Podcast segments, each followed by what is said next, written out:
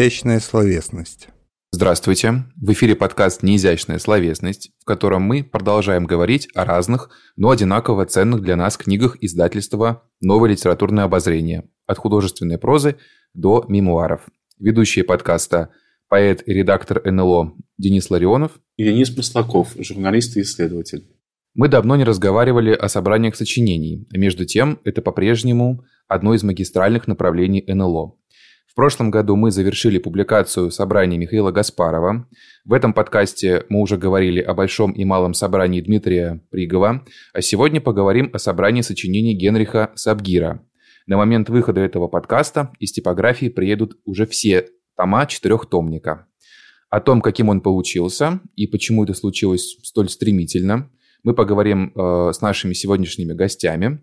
Это филолог, доцент э, Неувше, составитель третьего тома собрания Михаил Павловец. Добрый вечер, Михаил Георгиевич. Добрый вечер. А также поэт-исследовательница литературы и медиа Анна Родионова. Анна, добрый вечер. Добрый вечер. И начать бы я хотел с вопроса Михаилу Георгиевичу, э, как составителю, одному из составителей этого собрания. Кому и как пришла в голову идея этого издания и каков был общий концептуальный подход и, если можно, рассказать немножко про концепцию каждого тома. Необходимость этого издания давно назревала, потому что последнее представительное издание Сабгира выходило ровно 15 лет назад, когда в издательстве «Время» в 2008 году вышла книга «Складень» под редакцией Юрия Борисовича Орлицкого. Ну, нужно знать, что Юрий Борисович Орлицкий не только очень крупный стиховед, э, литературовед, исследователь, поэт. Он, э, можно сказать, конфидент и друг, ученик э, Генриха Сабгира. Более того, Сабгир ему передал свой бумажный архив, и ему передал самое главное, свой электронный архив. Дело в том, что Сабгир один из первых русских поэтов, осваивал компьютер, причем ему страшно нравилось набирать свои тексты не на машинке, а именно на компьютере, использовать возможности компьютерной верстки, компьютерного хранения текстов.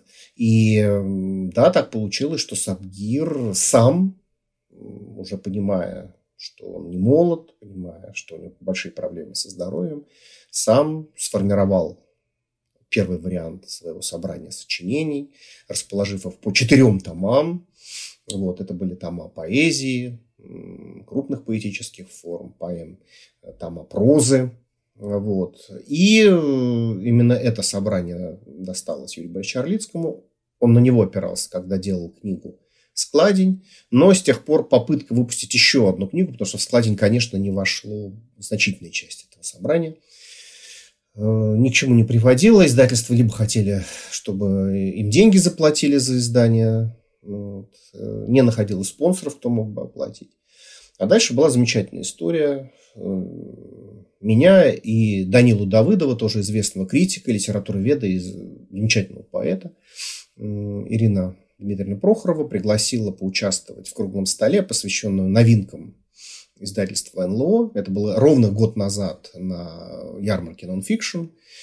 Э, мы выступили, поговорили о книжках, которые вышли, попрощались с Ириной Дмитриевной, и дальше с Данилой стояли и пили кофе в кафе нонфикшн, обсуждали литературные дела. И тут, видимо, идет усталая Ирина Дмитриевна, присоединяется к нашей компании, расспрашивает нас, как дела, и говорит нам, что бы нам такое издать хорошего, как вы думаете? Мы в один голос с Данилой говорим, издавать надо Сабгира. И Э, рассказываем жалостную историю, что вот 15 лет Сабгир не выходит, а это очень плохо, что он не выходит. Книжка с логин недоступна. В интернете очень многого нету. А главное, ведь выход книги – это очень мощный инструмент привлечения внимания к поэту, напоминания о его месте, о его значимости, о его текстах так далее. К тому же Сабгира мы не имеем полного Сабгира, или более-менее представителей. Ирина Битна сказала, замечательно, а быстро сможем сделать? Мы говорим, сможем, потому что вот у Юрия Борисовича есть уже готовый четырехтомник, его только берешь и издаешь. Прохор говорит, хорошо, я позвоню Юрию Борисовичу. Надо сказать, что Юрий Борисович был тогда в довольно мрачном настроении, пессимистическом, по целому ряду причин. Вот. Он не верил в успех нашего безнадежного предприятия. Он говорил, нет, ничего не получится, не сдаст, откажется, еще что-нибудь. Не договоримся, говорил он. Вот. Разговор действительно был довольно сложный, потому что Ирина Дмитриевна сразу поставила довольно тяжелое для нас условий, для нашей творческой группы. Она сказала, что тот принцип, который предлагает Сабгир, э, неприемлем будет для этого издания, что хотелось бы найти какой-то иной, новый, яркий принцип, неожиданный. Желательно, ну, такой же, например, какой был использован для издания пятитомника Пригова. Кто знает Пригова, знает, да, что там тоже там тексты разной природы, стихотворные, драматургические, прозаические, эссеистические, да, перемешаны по определенным принципам. Вот. И мы должны были очень быстро, очень оперативно, пока Ирина Дмитриевна не передумала, и пока есть такая возможность, предложить свой принцип. Э, это только усилило пессимизм Юрия Борисовича, но тем не менее он согласился возглавить нашу команду. Более того, в эту команду он пригласил еще одного очень хорошего филолога, нашу коллегу Светлану Артемову из Тверского государственного университета. И мы договорились, что это будет четырехтомник. Мы договорились, что каждый из нас будет один делать, как, ну, каждый будет возьмет на себя один какой-то том, а Юрий Борисович помимо своего тома будет э, осуществлять общее руководство. Вот. Осталось только придумать, как делить э, эти самые тома. Вот. Ну и ну, можно я похвастаюсь, да, можно я немножко свое тщеславие потешу. Дело в том, что я страшно увлечен, очень люблю эту книжку художника Виктора Пивоварова, ближайшего друга Сабгира. Сабгир и Холин летающий. Это такой цикл картин, на которых Сабгир и Холин изображены в самых разных своих эм, ипостасях. Сабгир и Холин летающий, Сабгир и Холин лежащий, Сабгир и Холин плюющие, Сабгир и Холин авангардные и так далее. Да? Сабгир и Холин в аду. Вот. Я сказал, ну, послушайте, ну вот Сабгир прежде всего интересен своей такой вот полифоничностью, своей полиморфностью, разнообразием. Сабгиров много. А давайте мы попробуем найти принцип э, четырех разных сабгиров. И каждый из этих сабгиров будет представлен одним каким-то томом. Вот. За эту идею мы все зацепились, стали говорить. Э, вот. Я сразу сказал, что, вот, например, я четко вижу, что есть сабгир авангардный и есть сабгир классический. Собственно, об этом писал в своей известной статье Любарь Чарлицкий. Такой программной статье. И я готов взять на себя том сабгир авангардный. Данил сказал, да, точно, а есть сабгир полифонический. Я возьму на себя сабгир полифонический. А, Юрий Борисович, ну, я, говорит, люблю вот мифологического сабгира, поэтому у меня будет сабгир мифологический. Ну, говорит, ну, осталось только уговорить Светлану, чтобы она взяла том классический. Ну, Светлана взяла том сабгира классический. Вот получилось у нас четыре тома. Сабгир полифонический. А, название этому тому мы дали по первому по первой, может быть, самой значимой, самой значительной книге Сабгира, это книги «Голоса» начала 60-х годов. Второй том «Мифы», да, так, второй мифологический том его взял Юрий Борисович. Я взял том авангардный, благо, что только что защитил диссертацию по послевоенному авангарду, и название мы дали этому тому «Глаза на затылке», так называется один, тоже одна из книг Сабгира. И, собственно, глаза на затылке – это еще известная английская идиома, и это известный принцип э, затылочного зрения, который разрабатывал авангардист Туфанов. Третий глаз тоже быть не в солнечном сплетении, не на лбу, а на затылке, чтобы давать такое э, как сказать, панорамное зрение на все 360 градусов. Ну, а классический том, как я еще рассказал, да, вела Светлана Артемова. И буквально, что вот я сказал, что это был разговор в декабре, в начале декабря 22 года, уже в декабре 23 года на ярмарке Nonfiction мы презентовали первые два тома, которые уже вышли. То есть понятно, как быстро все это делалось, да, в какой лихорадке, можно сказать, творческой. Вот. Но мы очень гордимся этим. И в связи с этим у меня теперь вопрос к Анне. А, вы, насколько я понял, уже как бы ознакомились с, а, примерно с содержанием а, каждого из томов. Как вам такая концепция, насколько она соответствует вашим представлениям о Сабгире? Да, мне кажется, что как раз концепция очень удачная, и расположение очень удачно. И а, сам факт а, выхода да, такого собрания сочинений, он тоже, мне кажется, очень важен, потому что а, Сабгира долгое время воспринимали на таком поверхностном уровне, как мне кажется, как такого типичного представителя Леонозовской школы, которая тоже уже немножко в таком обыденном сознании местами начинала застывать, да, и становиться неким мифом о самой себе. И как раз вот это собрание сочинений, на мой взгляд, очень хорошо показывает, во-первых, разнообразие, во-вторых, действительно такую пластичность авторского метода, который э, совершенно не ограничивается ни вот этим представлением о Леонозовской школе, ни представлением о какой-то такой твердой, непробиваемой границе между официальным и неофициальным полем. А, на мой взгляд, э, как раз вот такое углубление в отдельные авторские методы позволяет смотреть э, шире да, на то, что авторы недавнего прошлого могли делать. И, на мой взгляд, вот это разделение как раз очень удачно, несмотря на то, что оно, да, как уже а, было сказано, не совсем соответствует а, той системе, которую предлагал, собственно, сам Сабгир, но, тем не менее, мне кажется, что как раз такой немного а, игровой, но в то же время аналитический способ посмотреть на его творчество вот такими сегментами, мне кажется, вполне соответствует не только авторскому методу, но и, собственно, контексту, а, в котором сейчас эта книга издается. Я вот хотел бы зацепиться за то, что сказала Аня, и предложить, спросить. Во-первых, я поздравляю вас, Михаил, и нас всех с, этой, с этим четырехтомником совершенно замечательным, очень интересным, и который можно читать еще один год, когда выйдет еще какое-нибудь собрание сочинений, потому что он требует очень подробного вживания, и это просто удовольствие от чтения.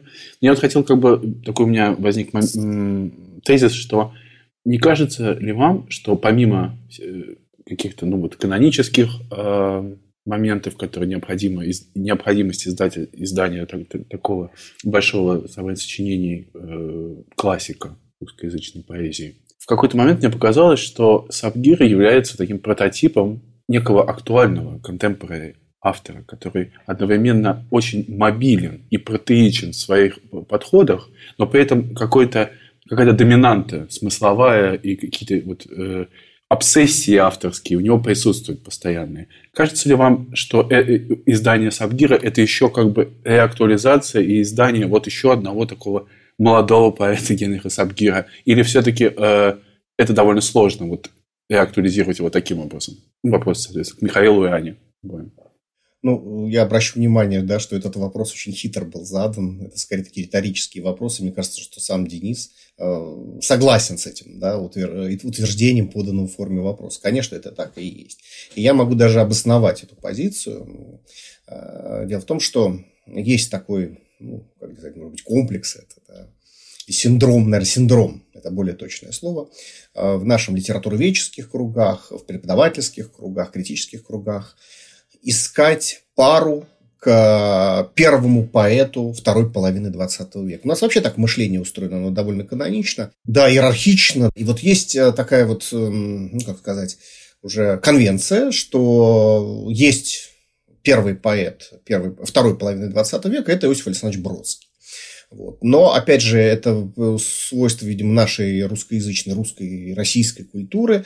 А, вот ее, она сама такая дуалистическая. Это и в гербе государства проявлено, и в нашей такой одновременной открытости Востоку и Западу. Э, вот. И поэтому мы никогда не удовлетворяемся единой фигурой, мы всегда ищем пару к первому поэту. То есть, если у нас Маяковский, то, значит, у него в пару Есенин должен быть. Да? Если у нас Цветаева, то обязательно Ахматова. Вот. И, соответственно, если Бродский, то кто второй? И вот надо сказать, что разные имена обычно называют. Вот. Там питерские, например, коллеги любят э, Бродскому противопоставлять Кривулина, например, да? или Ранзона патриотический, так национально-патриотический лагерь. А, свои, их кандидатуры – это Николай Рубцов или Юрий Кузнецов. Вот. Ну и, собственно, москвичи, и нередко это так было, Бродскому сопоставляет и противопоставляет его доброго приятеля, э, человека, у которого, который разделял с ним взаимное, очень глубокое уважение, Генриха Сабгира. Вот, да, причем очень удобно их сопоставлять, противопоставлять. Примерно ровесники, близкие по возрасту. Один питерский, другой московский. Один продолжатель такой неоакмистической линии в поэзии, другой продолжатель неофутуристической линии в поэзии. Но для меня в этом сопоставлении есть одна очень важная, как сказать, заковыка, вот, на которую бы я хотел обратить внимание. Все-таки Бродский и многие, в том числе а, те, кто его апологеты, отмечает, что Бродский поэт, который скорее очень многое в поэзии закрыл. Да? То есть любой человек, который пишет после Бродского, слишком легко попадает в инерцию его стиля, слишком легко становится эпигоном Бродского. И молодая поэзия очень часто страдает из-за того, что из этой инерции не может выбраться. Ну, мы понимаем, о чем идет речь. Да? Что, кто такой бродскизм в поэзии? То есть Бродский, он как бы завершил некую очень большую тради... классическую, неоклассическую традицию и запретил туда идти. Либо, если что туда идешь, то должен это э, интерпретировать и рефлектировать свою собственную зависимость от Бродского, как это делал, например, Лев Лосев или вот Борис Херсонский. Сабгир в этом смысле, мне кажется, не столько закрыл, сколько, напротив, поэт открытый будущему. И как поэт, продолжающий футуристическую линию, да, и как поэт, всегда испытывавший, вот об этом очень хорошо рассказывал Данидл Давыдов, ученик, э, ученик Сабгира, всегда испытывающий огромный интерес именно к молодой поэзии, охотно вводящий в литературу молодых поэтов, выступавший на вечерах молодых поэтов. И поэтому страшно интересно как раз. И сам Сабгир, как вот Денис очень здорово сказал, да, как молодой поэт, как поэт, пишущий не под бременем своих заслуг и своего метода, да, и своего наследия, а ищу, постоянно ищущего новых путей в поэзии. И как поэт, который оказывается актуален для молодой поэзии, для поэзии следующих поколений. Я теперь с удовольствием Ане там слово передам. Да, я как раз хотела дополнить Михаила Георгиевича вот э, в этом ключе, да, в том, э, чем же все-таки актуальность Сабгира сейчас, да, потому что действительно, с одной стороны, вот этот статус практически классика, да, и а, собрание сочинений тоже отсылает к какой-то еще большей как бы канонизации, хотя, конечно, оно устроено намного сложнее, и вот действительно скорее а, позволяет на Сабгира по-новому посмотреть, как на а, действительно молодого нового поэта. А, мне кажется, что это все не случайно, да, и Сабгир интересен именно сейчас, потому что а современная поэзия сейчас, на мой взгляд, она переживает или, может быть, уже пережила такое достаточно радикальное смещение полюсов а, концептуального напряжения, которое держалось а, в предыдущие десятилетия.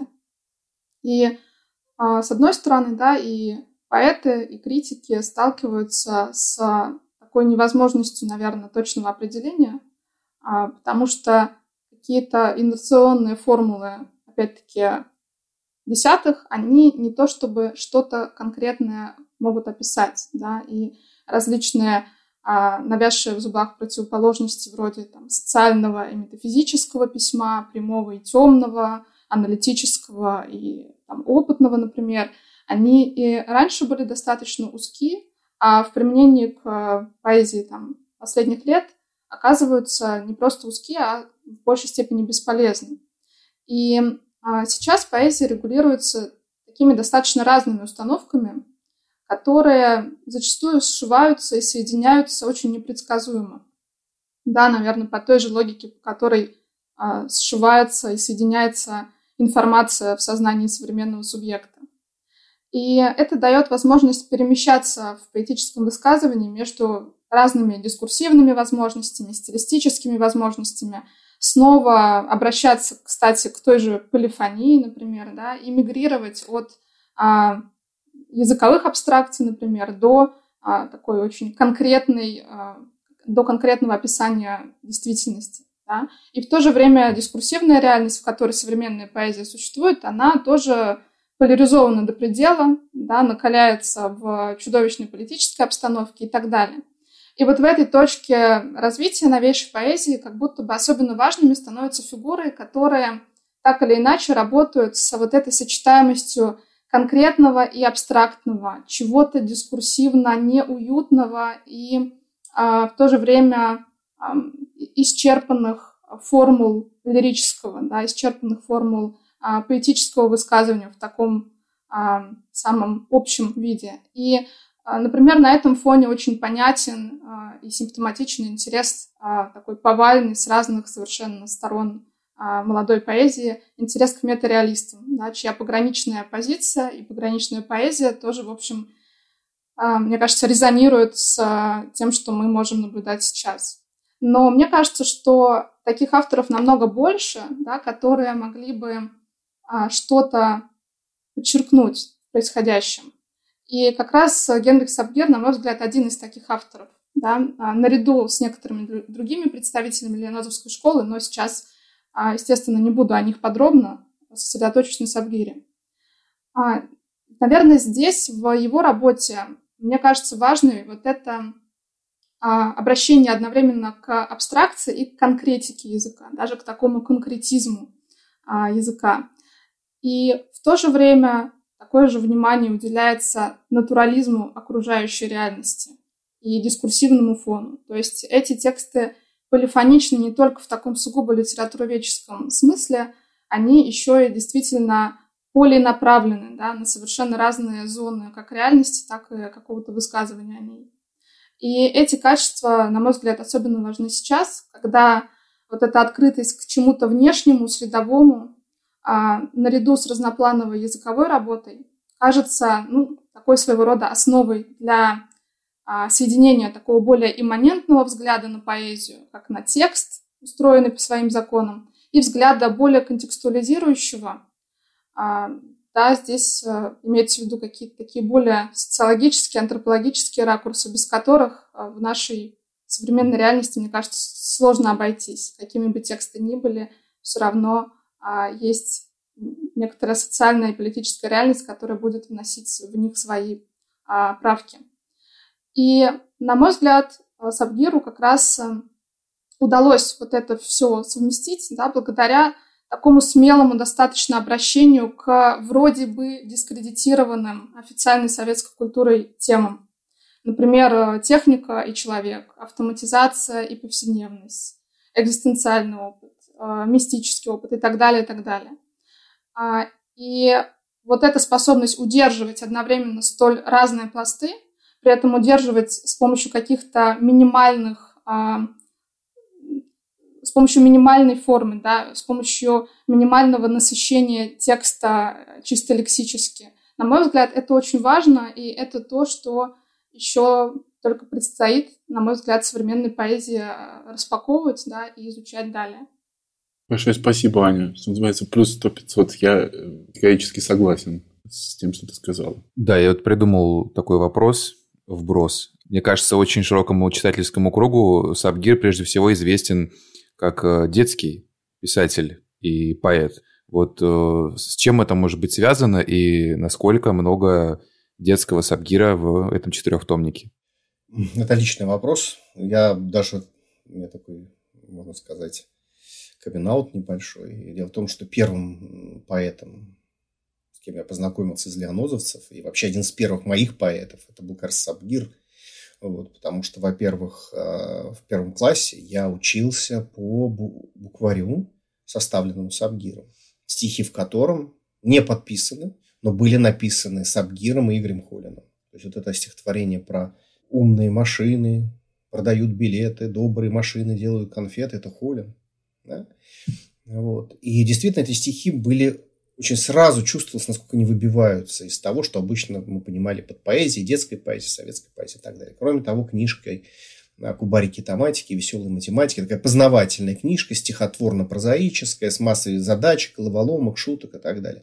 Вот. Любимейшая книжка, я ее нашел на улице и зачитал ее просто тадыр. Она развалилась материально перестала существовать после того, как я ее по-настоящему прочитал. Вот. И э, наследие Сабгира детское, оно огромное. Оно огромно, но проблема в чем? Что, да, там очень много разного качества. Более того, целый ряд текстов э, существует в полноценно, как и вообще это нормально да, для детской поэзии, детской литературы, полноценно существует только в визуализации, только в картинке, в монтаже, особом монтаже на, странице. Да. Вот, это то, что наш том не может себе позволить. Поэтому пришлось сделать выборку. Э, вот, выбирали довольно придирчиво, выбирали то, что может звучать без картинки, без такого сложного монтажа, то, что безусловно. К тому же нужно понимать, э, да, как Сабгер относился к детскому своему творчеству и как Сабгер относился к взрослому. Он как раз к своему детскому творчеству относился довольно, не то что пренебрежительно, как к ремеслу. Так как мы относимся к работе, да, работе, за которой мы нам платят деньги. То есть Сабгир умудрился действительно э, удивительно выстроить свою жизненную стратегию. Всю свою жизнь он зарабатывал только литературным трудом. Вот. Но этот литературный труд э, носил, да, прикладной характер. Мы знаем, что вообще детская литература, детская поэзия – это прикладная поэзия. Там есть свои открытия, есть свои э, прозрения. Вот. Но в целом у нее слишком конкретный адресат, у нее конкретные задачи, слишком большие ограничения наложены на нее. Здесь э, довольно сложно быть таким настолько уж новатором, да, или настолько уж реализовать себя как свободный художник. Сабгир принял все эти ограничения, потому что эти ограничения позволяли ему остаться художником, поэтом. Более того, в общем, воспоминания о нем говорят, что он не чуждался и внешнего заказа. Есть замечательное воспоминание Холина, как Сабгир помогал ему править поэму о молодости, о юности Владимира Ильича Ленина. Вот, то есть Сабгир, к сожалению, эта поэма до сих пор не, не, не обретена исследователями, да, но я бы очень многое дал, чтобы прочитать эту поэму. Это страшно интересно. Вот Холин и Сабгир, детские поэты, авторы поэмы про Ильича молодого. Вот. Но то, что себе Сабгир позволял в области детской поэзии, он никогда не позволял э, в том, ну, что можно назвать взрослой поэзией. Он никогда не позволял себе так называемых стихов паровозов, да, ну, то есть те стихи, которые могут вытащить твою публикацию в журнале или даже книжку. То есть стихи про 1 мая, 7 ноября, Владимира Ильича Ленина, коммунистическую партию и так далее. У него нет ни одной легальной советской книжки, выданной в советском издательстве. Его первые публикации были самоиздатовские, его первые публикации были там издатовские.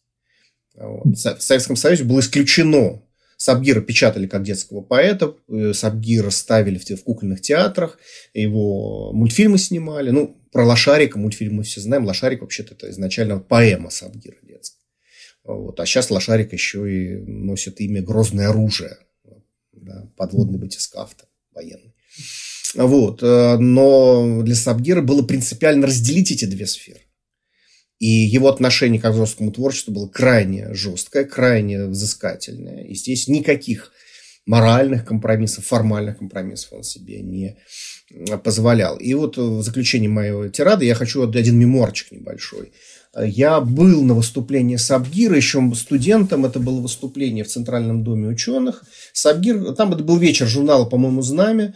И Сабгир читал, в частности, свои стихи и что-то рассказывал. Было такое небольшое выступление. И он честно признался, вы знаете, я не люблю детскую литературу. Я не люблю детей.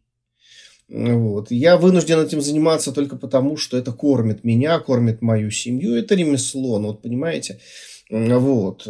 Я помню, меня еще тогда это удивил, немножко даже расстроил. Ну как же так? Мой любимый Сабгир, автор замечательных детских стихотворений. Я тогда еще не знал, что примерно так же к детям относился и Маяковский.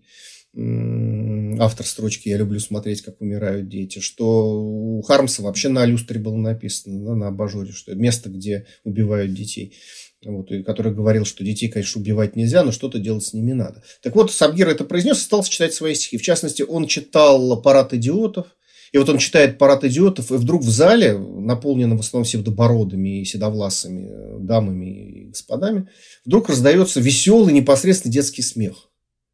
И знаете, это было, это было настолько естественно и нормально, вот, что я понял, что не всегда надо слушать то, что автор говорит о своих собственных стихах, о своем собственном творчестве.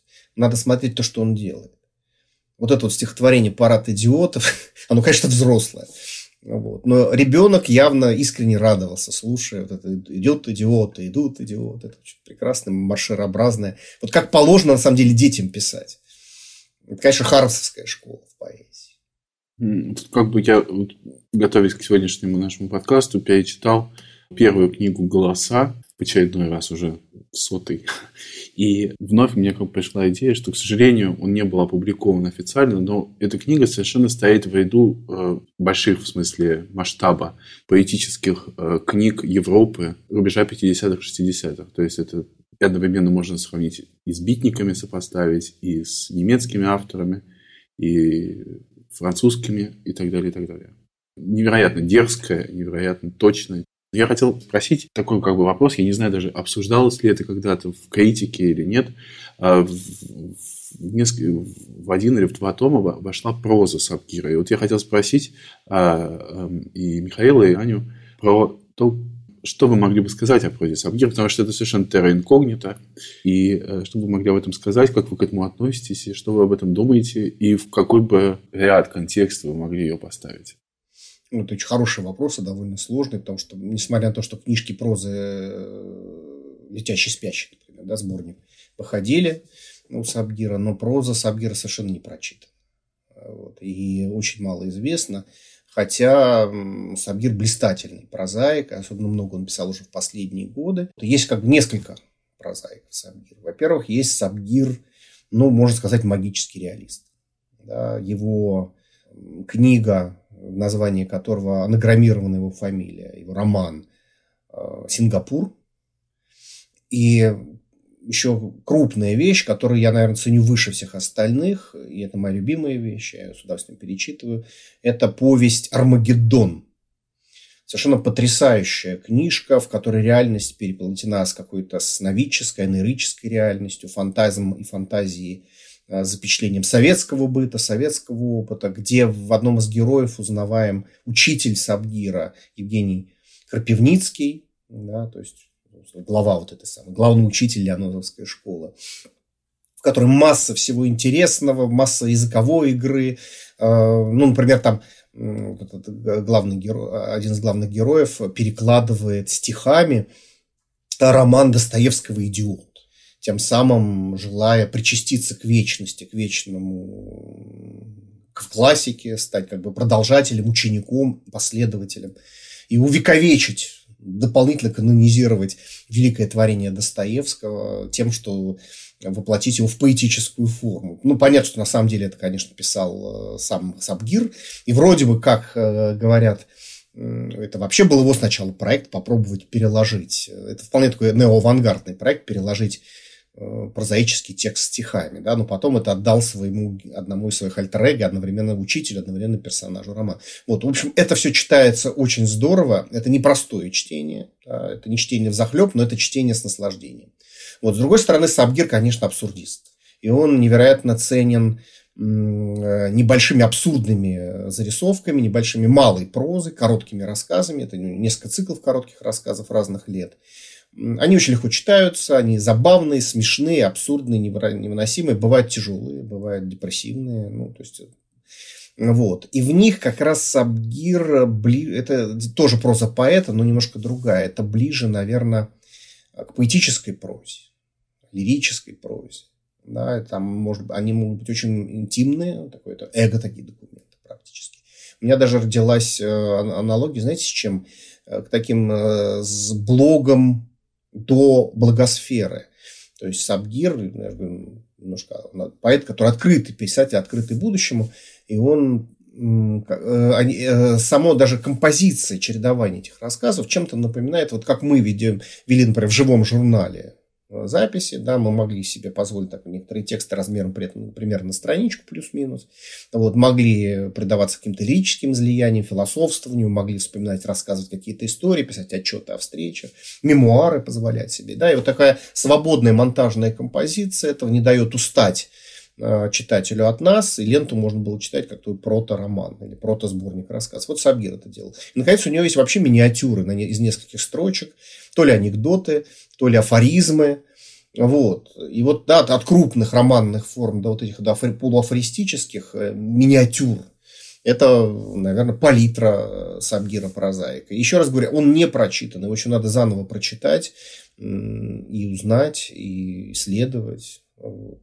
Это, это еще впереди. Я надеюсь, что наш четырехтомник как сказать, способствует этому. Да, я вот абсолютно согласна тоже с основными какими-то моментами которые были сказаны.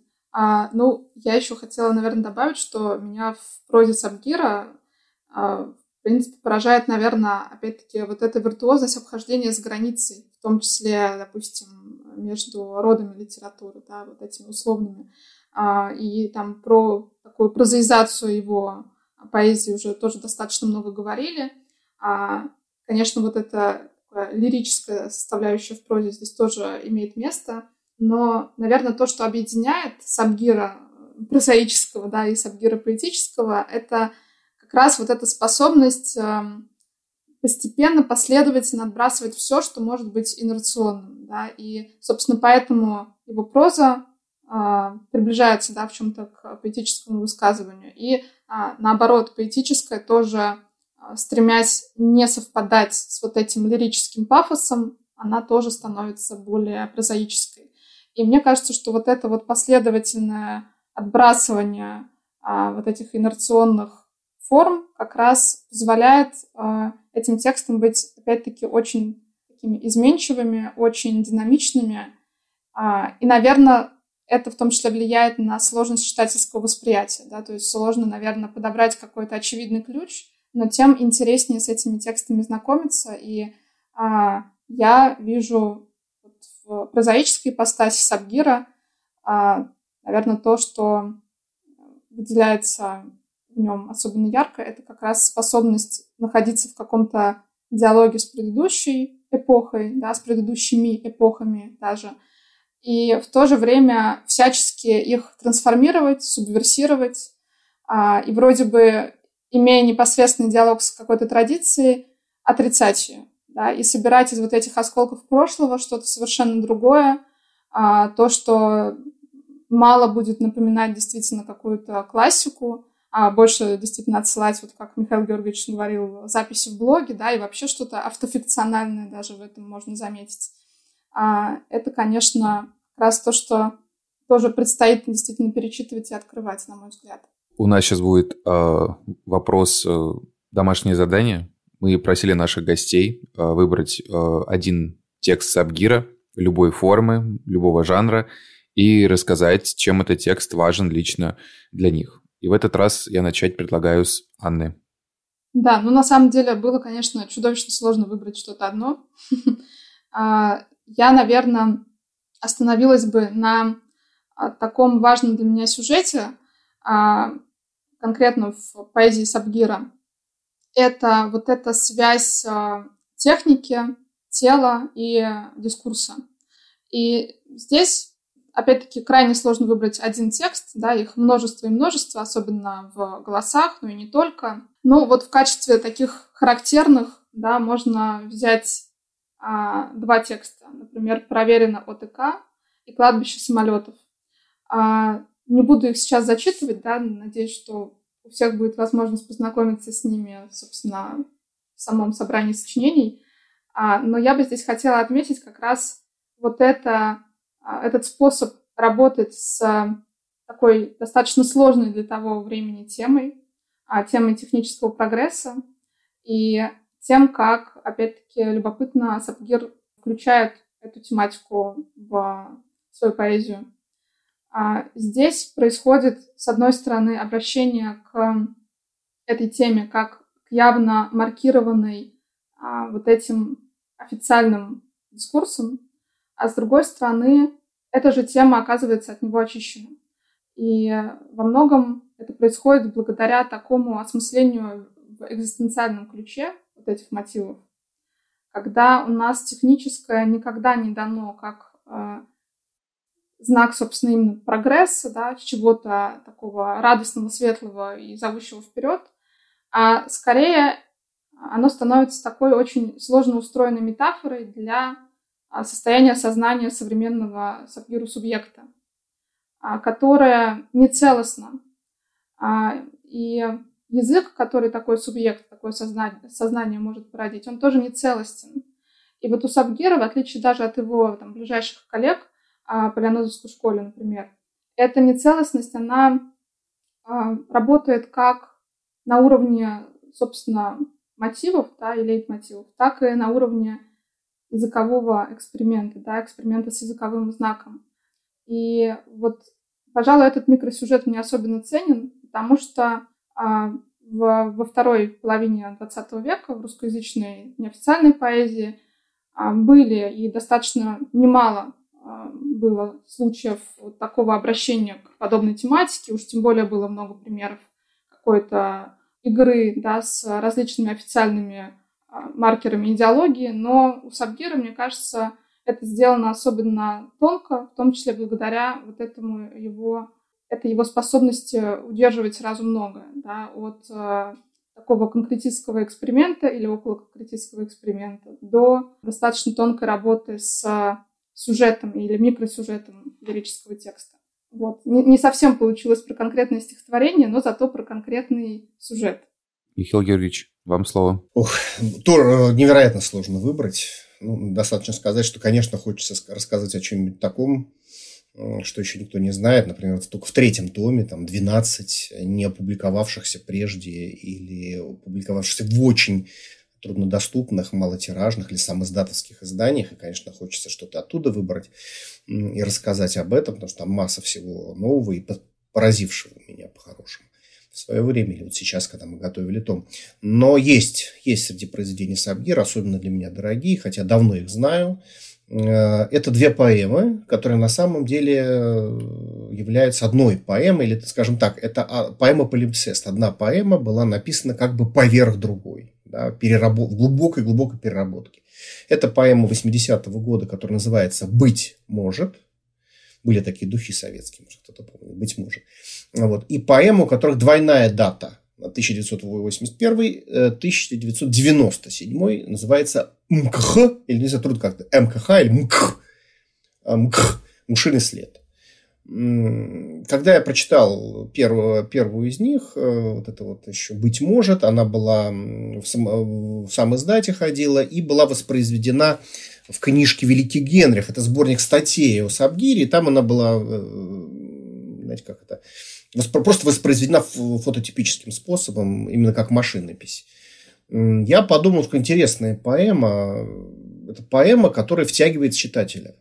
Да, ее можно назвать, наверное, иммерсивной поэмой, партиципатором, как есть иммерсивный театр. То есть, это поэма, которая читателю предлагает не только читать себя, но дополнять, вписывать, дорисовывать что-то, издавать какие-то... Она еще перформативная поэма. Она предлагает читателю хлопать в ладоши, скрести, причинять себе боль и так далее. Да? И вторая поэма МКХ в этом смысле чуть менее иммерсивна, но тоже подхватывает этот самый принцип. Но обратил на себя внимание не только вот таким втягиванием читателя в процесс создания и исполнения поэмы, сколько своей темой, которая мне, когда я только познакомился с ней, показалась анахронической.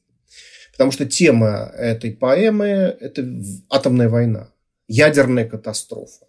Знаете, я прочитал эту поэму середине, ну, мне даже, наверное, когда, в конце нулевых годов когда тема ядерной войны, ядерной угрозы, самоуничтожения человечества казалась, ну, уже такой немножко ушедшей в прошлое. Я не очень понимал, зачем Сабгир, ну, понятно, зачем он в 80-м году бы написал. Как раз тогда тема ядерного самоуничтожения человечества была очень актуальна, была на весь мир развернувшаяся борьба за мир, ну, мы все это помним, да, академик Сахаров, выступление академика Александрова с предупреждением о возможных последствиях ядерной катастрофы, да, вот эти вот модели самоуничтожение человечества, ядерная зима и прочее.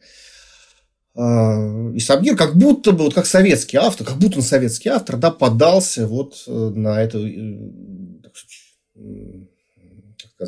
инерцию, инерцию общей борьбы за мир. Но просто решил это по-своему, так как, естественно, советский, ни один советский автор не мог себе позволить. Это, конечно, в этом смысле абсолютно андеграундная, новаторская, авангардная вещь. Ну вот, ну зачем в 97 году переписывать, дополнять? Что он такое знал, что он такое догадывался? И вот теперь, когда готовили вот этот четырехтомник, я работал над третьим томом, обе поэмы включены как раз в мой третий авангардный том, потому что они, безусловно, экспериментальные, авангардные. Я понял, что Сабгир здесь заглянул в будущее. Потому что сейчас, посмотрите, последние месяцы, последние годы, с периодичностью раз, может быть, в 2-3 месяца мы опять рассуждаем о том, сможем ли мы превратить мир в ядерный пепел, что будет, если будет ограниченный ядерный заряд привлечен, где мы будем спасаться, э, насколько надо заготавливать. Ну, знаете, то есть как, какое-то безумие, какое-то, мне, не, я не верю своим ушам. У меня детство прошло под вот эти самые разговоры. Да? Я с детства, в детстве с ужасом просыпался в детском саду, и я боялся атомной войны, я боялся атомной смерти. Я не представлял себе, как это вот бах, и меня не будет, и мамы моей не будет, да, и сестренки моей не будет. Вот. И Сабгир, оказывается, все это время этот страх, вот как память о войне он пронес да, через всю свою жизнь. о голоде известном ему, также он пронес этот страх, ужас и понимание, что такое война. И Сабгир, в общем-то, был осторожным оптимистом по поводу возможных последствий от ядерной угрозы, ядерной войны. Он не считал, что человечество уничтожит себя полностью, мир. Он считал, что произойдут страшные и невосполнимые э, мутации. Причем это будут мутации не только всего живого, да, появятся новые формы жизни, появятся новые органы и функции у человека. При этом, безусловно, цивилизация будет отброшена на тысячелетия назад. И неизвестно, сможет ли оно восстановить все то, что эти тысячелетия она накапливала. Скорее всего, это будет невосстановимо. Мутация будет подвержен язык. И вот это может быть самое интересное в поэмах. Сабгир показывает, что произойдет с языком, пережившим ядерную катастрофу. Я, кстати, могу прочитать буквально э, вот пару диалогов из этого недалекого э, возможного будущего. Да, видимо, действие происходит э, где-то в метро, в метрополитене, где люди прячутся, собственно, от последствий ядерной катастрофы. Вот смотрите, такие диалоги. Где храма толстые руины зашевелилось. Черный рынок продам зигзор Купи, блестец, хороший дрыщ бери, отец. Руины, даже плеши, заросли, крапивный монг подстерегают заросли.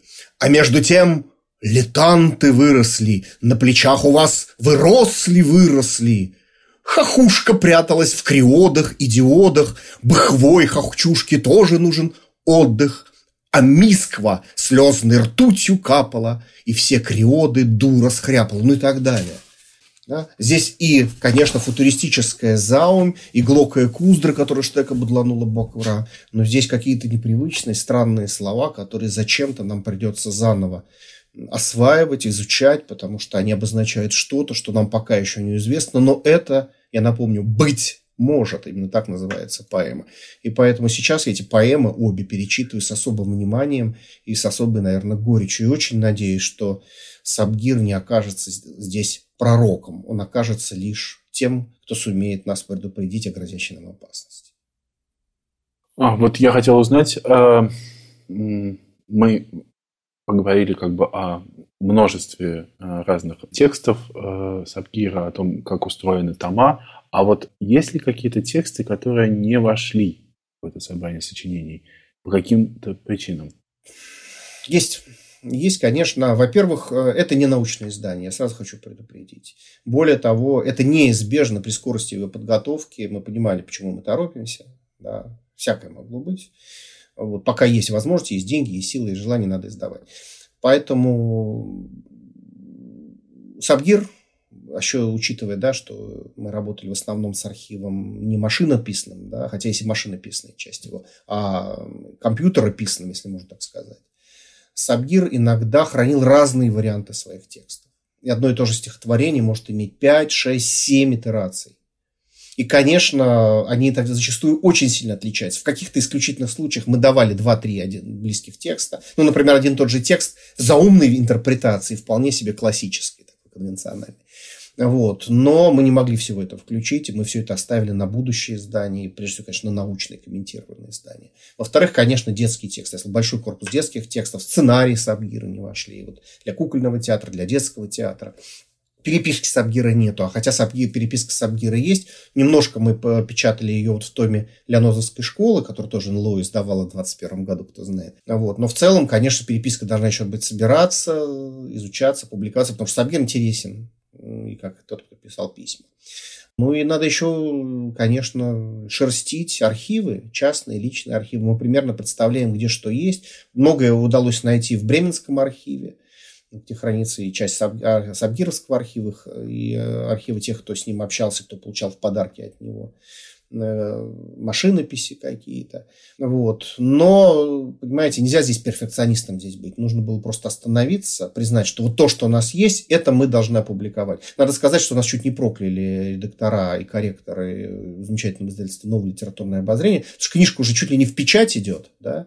а Юрий Борисович э, звонит всем в ужасе, я нашел такой цикл, если мы его не напечатаем, то смысла нет в том, что мы выпускаем это четырех. Ну, без этого цикла ну никак невозможно. И мы читаем и думаем, елки елки-палки, действительно, какой замечательный цикл. Неужели у Сабгиры такое есть? А это, оказывается, там у Татьяны Никольской где-то завалялась бумажка, вот она ее случайно откопала, вспоминая о том, что Юрий Борисович ей э, говорил, что он будет делать четырехтомник. Ведь понимаете, что происходит? Ты начинаешь делать четырехтомник, ты начинаешь всех теребить. И люди, ну да, там что-то Юрий Борисович, там Павловец, там, да, Данил, да, вот что-то там такое делает, но запрос в ноосферу уже отправлен. И человек вдруг сам неожиданно у него выпадает ему на голову или в чемодане в каком-то старом пыльном, он вдруг находит бумажку и говорит, о, кстати, Орлицкий, о, кстати, Павловец. Звонит, пишет, он Иван Ахметьев, знаете, сколько нам интересного показал. Вот. И он, а поздно уже, уже книжка ушла, да, и дальше начинаются вот это скандалы, угрозы, вот, да, мольбы. Шантаж. Да, да, да. И был такой, что один текст пришлось выкинуть ради того, чтобы другой, ну, без которого ну никак невозможно вставить, да. Вот. Так что, на самом деле, я очень надеюсь, что вот этот четырехтомник, он еще и будет стимулом для того, что хранители вот этих роскошных драгоценных архивов зашевелятся и будут нам теперь присылать еще, еще, еще. И мы все это будем систематизировать, собирать, там, сравнивать с разными вариантами для того, чтобы в будущем это тоже было издано. Но если будет интерес Сабгира, если мы сможем вдохнуть в очередную жизнь интерес к этому поэту, мы верим, что потребуются новые издания, потребуется расширение книг, научные издания потребуются, и мы это сделаем. Ну, а не мы, так наши ученики, он как Аня, например. И последний вопрос, который мы задаем всем нашим участникам, хотя Михаил уже начал на него отвечать, и, возможно, уже большая часть на него ответил, не зная об этом вопросе. А какой может и должна быть литература и культура в целом в ситуации военно-политической катастрофы, в которой мы пребываем? Да, вопрос на самом деле дико сложный и практически невозможный, наверное. И ответ на него, наверное, стоит искать через практику прежде всего. А, с одной стороны. С другой стороны, мне кажется, любой какой-то очень ясный декларативный ответ на такой вопрос может тоже немного пугать. А, но то, что я успела сама почувствовать, да, это, наверное, то, что самые такие сомнительные, в том числе эстетические сомнительные решения, как правило, принимаются как бы не совсем из своей позиции, а из какой-то грубости обобщения.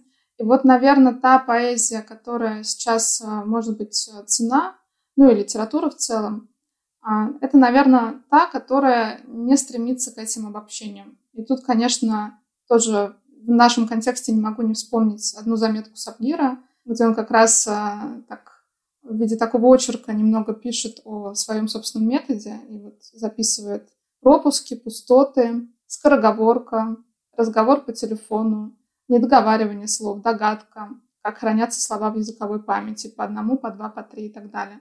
То есть это для меня, наверное, про что? Про то, что цена поэзия, которая не стремится к обобщениям, которая в то же время оказывается внимательна к месту, в котором находится, а, к пространству, которое она занимает. А, потому что, на мой взгляд, с этого начинается какая-то возможность диалога. Да, будь то диалог с читателем или читательницей, или диалог с какой-то другой культурой. А, наверное, с определения своего и ответственности за это определение. Вот, наверное, так попробую сказать. Ну, я чуть-чуть буквально добавлю. Очень, да, спасибо, Баня, вам прекрасно сказано. Это очень важно и важно Э, сейчас же вот что, сейчас время, есть такое выражение культура отмены, да, а сейчас культура э, даже не отмены, а культура размена и культура, если это вот культура, культура апроприации. То что мы видим? Вот это вот обострение политических, именно идеологических разногласий, идеологической борьбы, войны буквально, войны интеллектуально-гражданской приводит к тому, что пытаются буквально пересмотреть, переприсвоить э, то, что мы имеем в культуре. Что-то из культуры вычеркнуть, как будто этого не было. Да, запретить, умолчать, а что-то на, опустошить, наполнить э, не настоящим, каким-то фальшивым содержанием, да, имитационным содержанием. И сказать, что так оно и было. И поэтому, мне кажется, крайне важно не потерять вот эту связь э, между тем, что пишется сегодня, и том, тем, что мы имеем в качестве нашего наследия. Да, э, сделанное 10, 20, 30, 50 лет. Как бы помнить, откуда ты родом. да, и поддерживать эту живую связь и не позволять опустошать наше наследие да, и под видом некого открытия, под видом некоторого там, осмысления, интерпретации, на самом деле вульгаризировать, да, выхолащивать те сложные смыслы. Да, не забывать о том, что подлинный смысл всегда неудобный, всегда сложный, всегда колючий, неоднозначный. Вот не позволять выпрямлять то, чем мы обладаем. И поэтому так важна сегодня сложная литература, сложная мысль, сложная поэзия.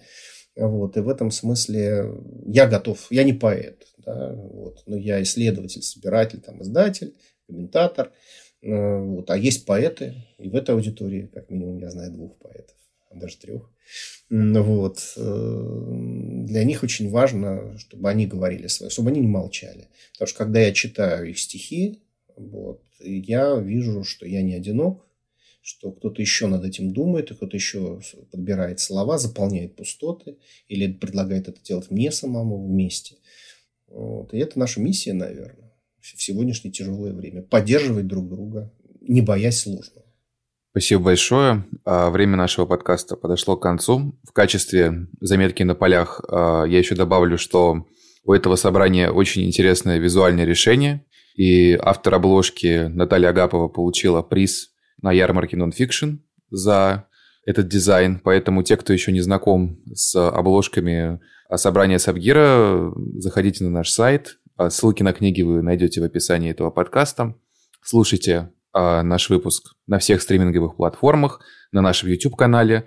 Еще раз благодарю наших гостей за сегодняшнюю, как мне кажется, очень полезную, продуктивную, увлекательную беседу. И до встречи в следующем выпуске. Спасибо. Спасибо. Спасибо, очень-очень интересно.